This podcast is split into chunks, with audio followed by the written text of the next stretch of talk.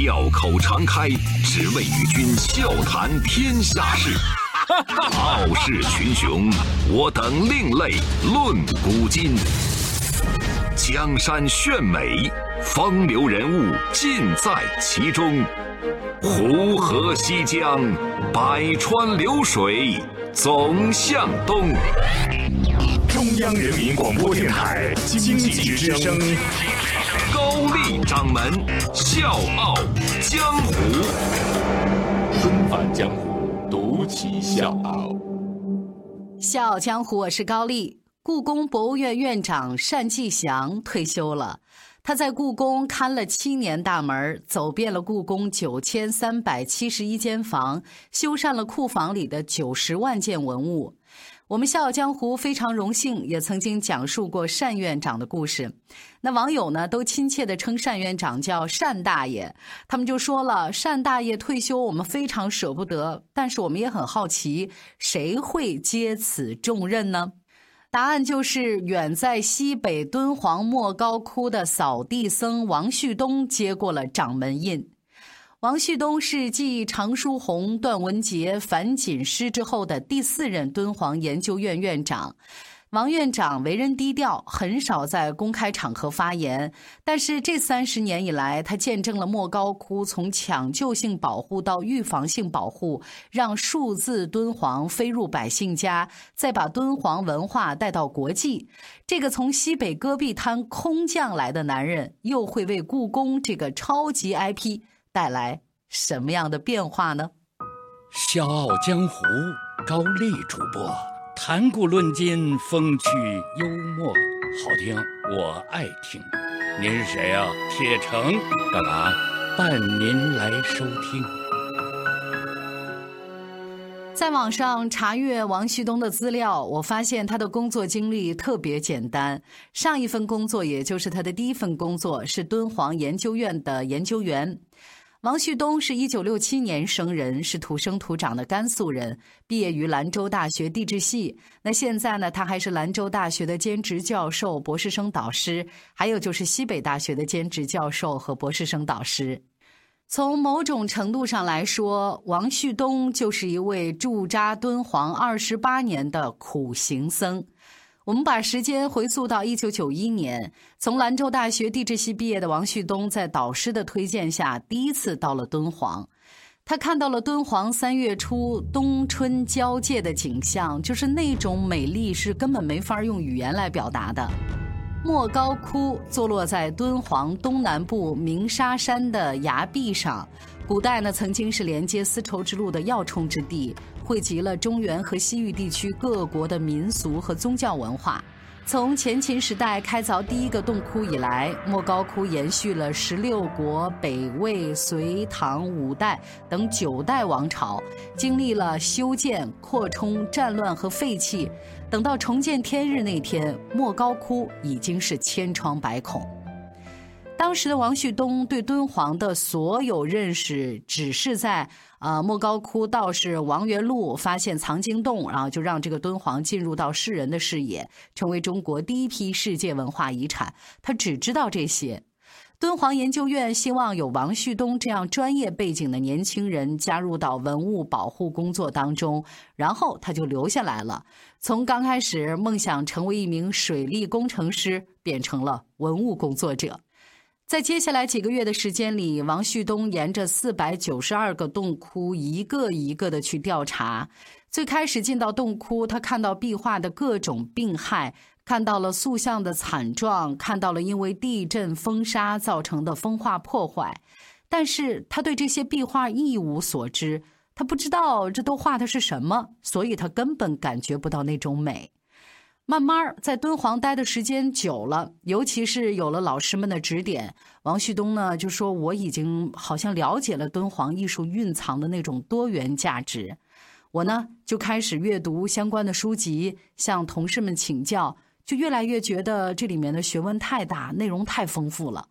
从那个时候开始，我对敦煌文物才有了发自内心的敬畏。王旭东到第三窟的时候，看到有一位三十岁左右的老师一个人在那儿临摹。他那个时候根本没法理解是什么让这个年轻人静下心来，一个人待在这个小洞窟里。过了几年，这个洞窟的复制品放在了他们的陈列馆里。第二百八十五窟最吸引王旭东的是五百强盗成佛。强盗到处烧杀抢掠，让百姓不得安宁。而国王呢，要把这些强盗抓起来，挖了他们的眼睛。那这样的一个过程，通过科技手段就可以看到壁画当中挖掉眼睛时候血是溅出来的。强盗嚎啕大哭，释迦牟尼呢就过来拯救他们。第二百二十窟从开凿到供养，再到最后一次绘制，整整用了二百八十三年。王旭东发现，这样持续的供养是一种信仰的力量，就是信仰让这个洞窟在两百多年来一直得到了很好的维护。王旭东越来越了解他正在保护的对象究竟有什么样的价值，怎么会有那么多前辈把一辈子都奉献给了敦煌，有那么多外国的专家学者到了敦煌，加入到保护研究的行列里来。王旭东说，他看到了一种慈悲。一种奉献，一种悲壮的美，也看到了众生平等，要通过自己的奉献，使这个世界的其他生物能被平等相待。这也许就是敦煌佛教传递给我们的意义。积淀千年的文化，让王旭东的心开始落地生根。恶劣的气候条件敦促他踏上了将近三十年的扫地僧之路。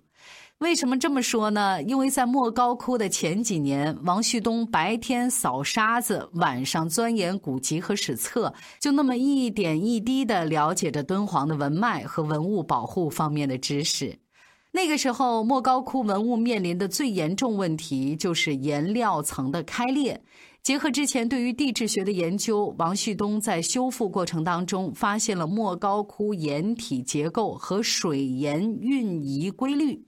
和美国方面的专家组一起攻克了部分壁画修复的难题。打那之后，他开始对文保工作越来越熟悉，在文物的抢修、维护、数字化一系列方面呢，都越走越远。二零一六年有一部特别火的纪录片《我在故宫修文物》啊，我们的《笑傲江湖》也讲过。这部片子里面有一位漆器师傅，给王旭东留下了非常深刻的印象。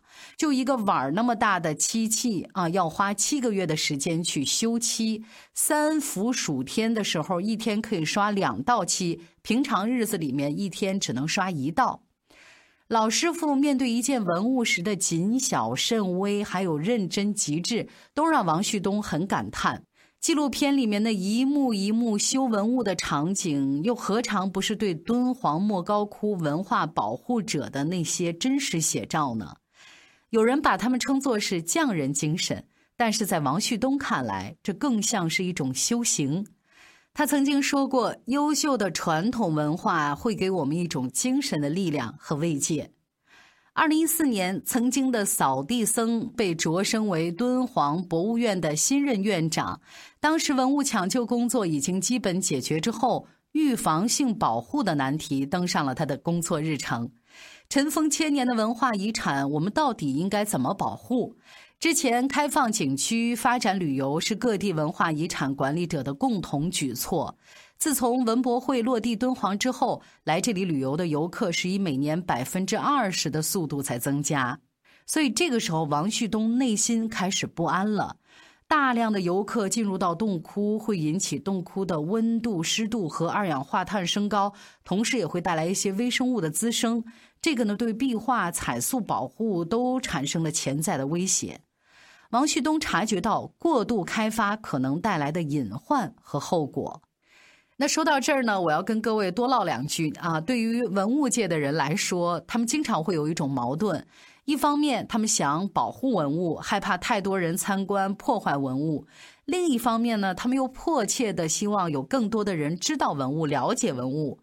王旭东之前一任敦煌研究院院长樊锦诗，我们《笑傲江湖》也做过特别的讲述。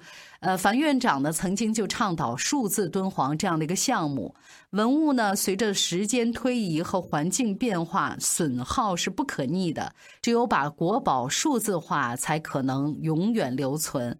那到了王旭东，他让数字敦煌成了现实。莫高窟率先开启了网络预约参观模式。数字敦煌网站上，三维立体中英文双语呈现了三十个洞窟。二零一七年底，文创产品的销售额达到了一千七百零八点三万元。王旭东说：“文物数字化是最大的预防性保护措施。”与此同时，还有很多公司开始拜访王旭东，他们很有诚意地表达了合作的想法。但是这些企业待了一段时间之后，都觉得敦煌文化太难、太深厚，不好驾驭啊，知难而退了。最终，在二零一七年年底，腾讯和敦煌研究院正式签订合作协议，把最新科技、数字文化生态和敦煌研究院科研成果做了一个深入合作，一起开展数字文保的创新探索，扩大敦煌石窟文化在世界范围的影响。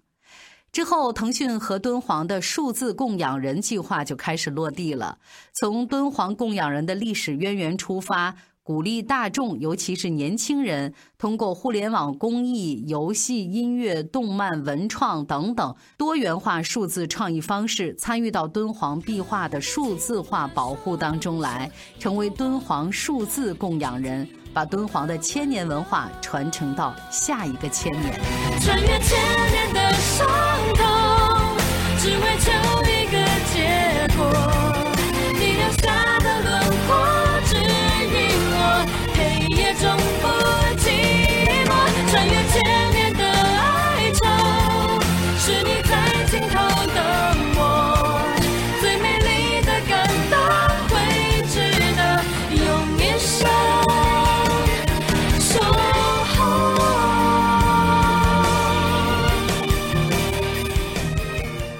后，和腾讯的团队一起，敦煌研究院的研究员们表现出了属于文博机构的互联网速度，很快上线了数字供养人 H 五公益项目，精选三十多幅敦煌壁画，融入年轻人的生活场景和网络热词。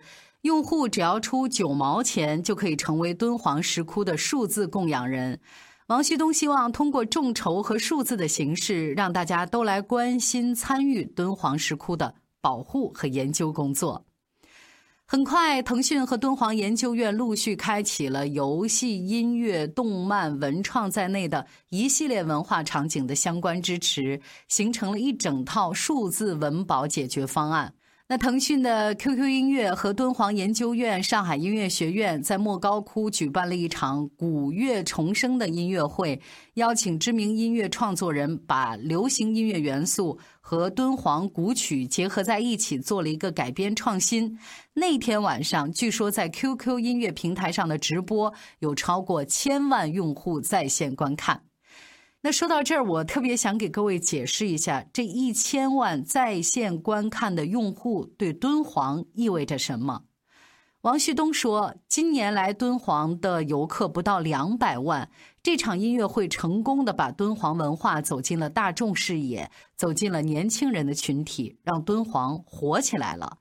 王旭东就觉得这是敦煌文化保护和传承项目最大胆的创新之一，是敦煌研究院建院七十多年来一次重要的尝试。之后，腾讯游戏设计团队尝试着把飞天壁画融进《王者荣耀》这款国民游戏里。为了尽可能的还原敦煌壁画当中的飞天形象，腾讯的二十二位设计师在敦煌研究院三位专家的协助之下，翻阅了大量的文献资料，前后用了半年时间，经历了几十版的反复修正。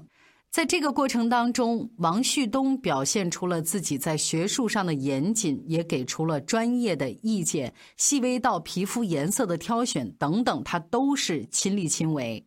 最终呢，有四千万用户通过使用杨玉环的“遇见飞天”皮肤，在游戏里感受到了敦煌文化，在皮肤下载排行榜当中排名第二。二零一八年年底，敦煌研究院推出了敦煌诗经啊，这个诗呢是诗词的诗，以敦煌石窟的藻井图案为灵感，从敦煌壁画当中提取了最有代表性的八大主题元素和两百多个壁画细节元素，在腾讯文创平台上让用户自由 DIY 喜欢的款式，然后一键下单制作成实物。这款敦煌湿巾上线的第一天，就产生了六万条网友 DIY 的创作。上线不到一个月，用户参与量已经超过两百八十万。数字展览馆里面收录的用户作品也超过了二十二万件。高峰时段基本上是每秒产生十一幅作品。可以说，王旭东在敦煌研究院用自己的方式，不断进行着文物保护和文化传播的尝试。他觉得。流行也是从传统里孕育出来的，敦煌就是那个时代的流行文化，而今天的流行也可能就是未来的传统。在王旭东看来，不管是过去、现在和将来，敦煌研究院的研究人员都希望把自己宝贵的研究成果分享出去，让更多人了解它的价值。周一到周五，早间五点，下午四点。欢迎收听高丽掌门笑傲江湖，请在公众微信搜索“经济之声笑傲江湖”，记得点赞哦。二十八年扎根大漠，王旭东经历过修行，怀揣着敬畏，也在心底里有着自己的坚守。比起其他的掌门人，作为文化守护者的王旭东，在文化开发的变通方面，好像更多了一份固执。他拒绝对历史遗产的开发进行过度的商业化，他一再强调开发过程中的保护和底线。如果说前人的努力是把文化带到世人的眼前，那王旭东似乎更乐意在接棒之后赋予文化一种尊重。他说。对文化不尊重的创意是不会持久的，很快就会消失。从某种程度上讲，也是在浪费资源。王旭东的同事说，他在做文创工作的时候会想三件事儿：第一，是否真正理解了莫高窟；第二，是否了解了现在文化的发展方向；第三，怎么样和现在的互联网传播形式更好的结合。过去。故宫博物院已经成为文博开发最具代表性的样本。王旭东呢也表达过对故宫博物院的赞扬。他说：“故宫很开放。”那他也解释过故宫和敦煌的不一样。故宫的成功不能复制到敦煌，但经验是可以借鉴的。在他看来，要让文物活起来，保护是基础，研究是核心，弘扬传承是目的。通过保护，最终要把文化遗产富存的丰富多元的价值呈现给公众，让更多的人去了解它，从中汲取养分。这就是我们保护、研究、弘扬要平衡发展的基本思考。从敦煌到北京，王旭东走了整整二十八年，走过了风沙和苍凉，穿越了孤寂和考验。当文物有了新的生命，这个扫地僧也迎来了自己。新的征程，小江湖是高丽，明天见。细心横渡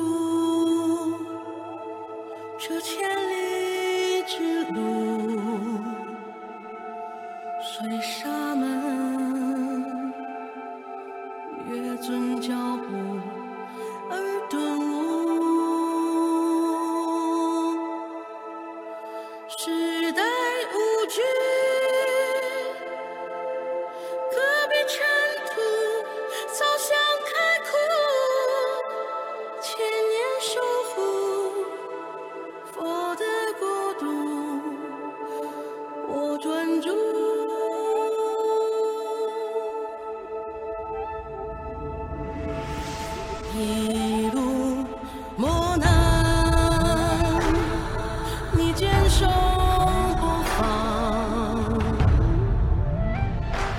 对美好，永世期盼。